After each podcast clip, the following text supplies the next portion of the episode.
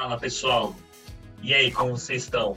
Hoje a gente continua a nossa saga de misturar mundo geek com impressão 3D e com um assunto que mexe com os corações, principalmente do meu amigo e sócio Luizão.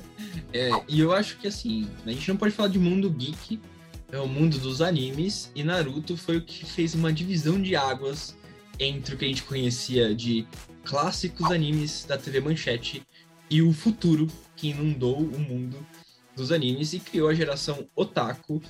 Aqui se dizendo, temos aqui em cima aqui Full Metal Alchemist, todos os mangás, e aqui em cima todos os mangás de Naruto. Então, é, vamos começar esse assunto que muito me emociona, porque eu acompanhei durante anos, literalmente anos, Naruto pela internet.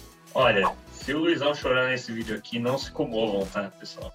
Mas antes de se comoverem, pessoal, não se esqueçam, ajuda a gente, curte esse vídeo, compartilha, se inscreve no canal, dá aquela força para a gente continuar, principalmente espalhando o que é impressão 3D e como que ela consegue se entrelaçar nesses diferentes universos, principalmente hoje que a gente está trazendo um mundo geek.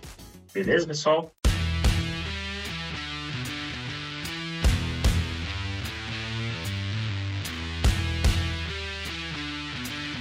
Então, bora falar um pouquinho de Naruto e o que, que ele trouxe de tão especial para o mercado de anime para a nossa geração. Eu vou falar um pouquinho da minha parte, tá, pessoal? Eu realmente não fui um cara que acompanhou muito, sou daquele tempo antigo que gosto muito do Dragon Ball, Cavaleiros, mas isso tem muito a ver do, do fato de ser nostalgia. Em conversas com o Isa, a gente começa a entender, poxa, a diferença do que o Naruto tem hoje pro que, por exemplo, era Cavaleiros, Dragon Ball naquela, naquela época. A nostalgia mexe muito com o nosso sentimento. Mas o Naruto tem uma peculiaridade muito forte, que ele veio no momento em que a internet começou a dar uma fortalecida. E realmente, quando a gente vê principalmente como foi feito o Naruto, ele é um, ele é um anime muito técnico, né, Luizão? Naruto, ele não trouxe só a técnica, né? Porque a gente comparar histórias, a história de Cavaleiros também é muito boa. Dragon Ball, que criou toda um, uma linha de fãs que até hoje se persiste aí com as diversas gerações de Dragon Ball.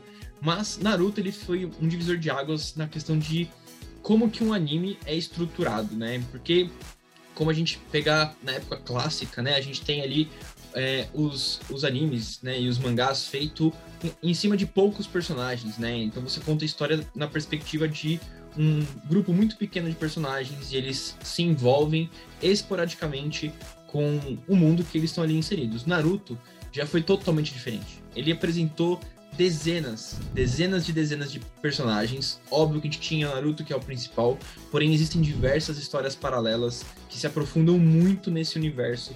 Então o mundo ninja, né, de diversas aldeias, de diversos heróis, tem muita bagagem e dava para você explorar mangás inteiros de um único outro personagem que não fosse o Naruto, né? Apesar de ele ser o personagem principal. Então, no começo, eu vou ser sincero que é, estamos falando lá para 2002, 2005, quando tem a transmissão do anime no Brasil.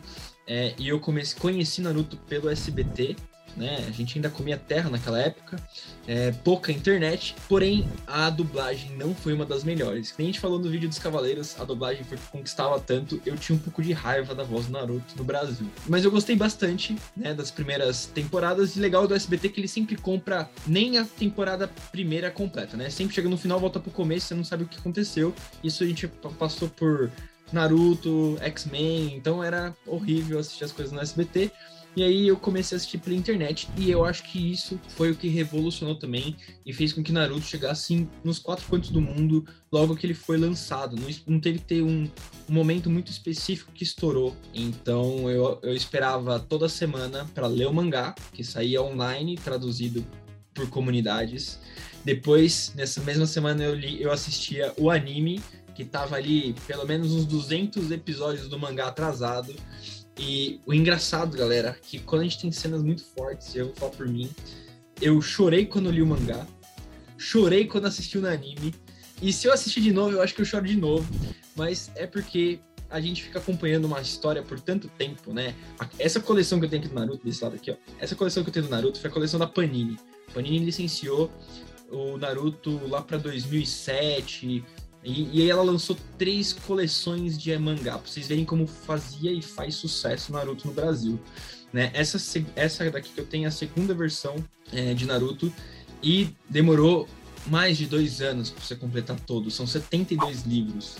Então, assim, é, gerou muitos fãs, muitas pessoas ganharam muito dinheiro.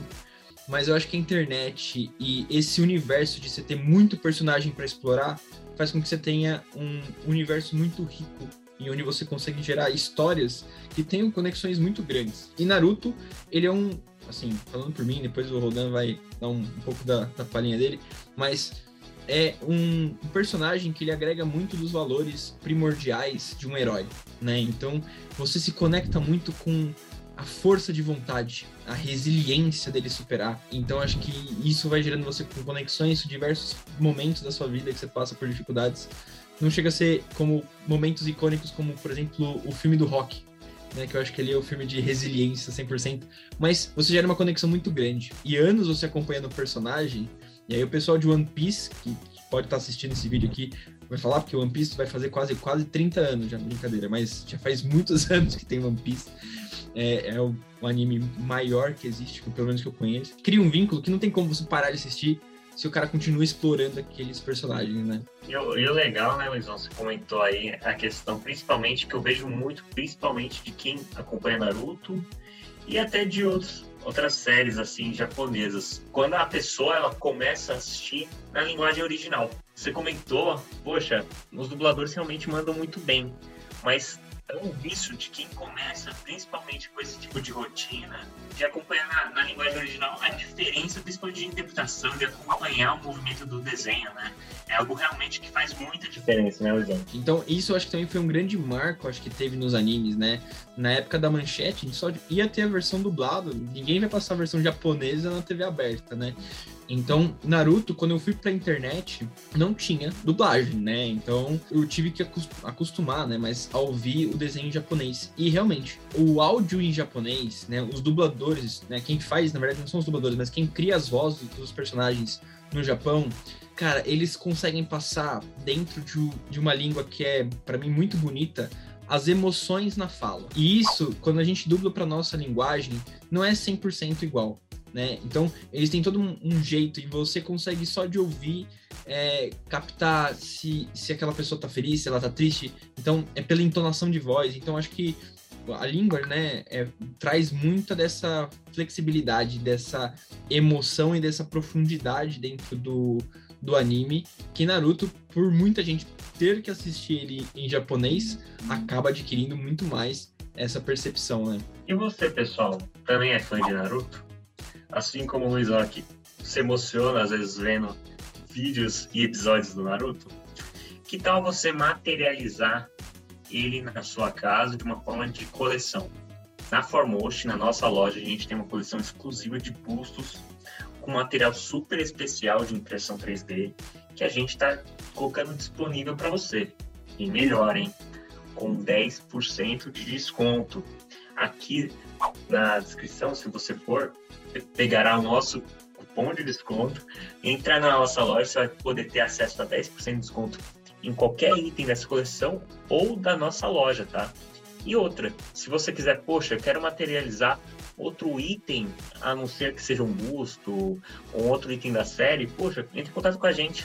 A gente tem agora é, designers parceiros que estão na nossa, na nossa empreitada de impressão 3D, que realmente agora estão colaborando com as impressões também. Então, se você, aliás, se você também é modelador, também pode colaborar, tá? Entre em contato com a gente.